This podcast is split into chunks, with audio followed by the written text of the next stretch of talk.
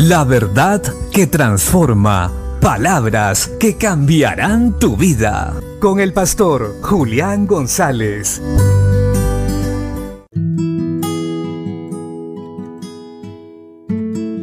La Biblia dice en la carta a Filemón capítulo 1 versos 4 y 5.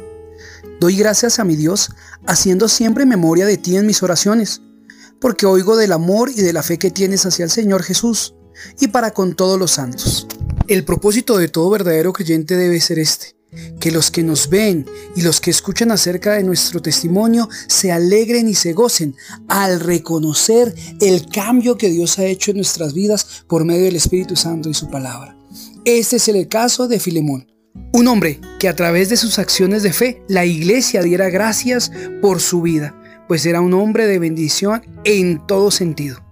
Así también nosotros debemos esforzarnos por agradar a Dios, recordando siempre que las fuerzas que hoy tenemos provienen de Él y todo lo podemos en Cristo que nos fortalece.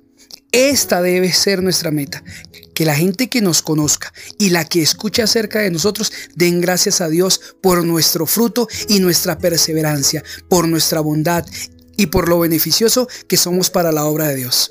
Si todos trabajamos en pos de dar este tipo de fruto, la iglesia crecería rápidamente, el mundo volvería sus ojos a Cristo y no podrían hacer otra cosa que dar gloria a Dios y volver su corazón en adoración a nuestro Dios, aceptando a Cristo como Señor y Salvador.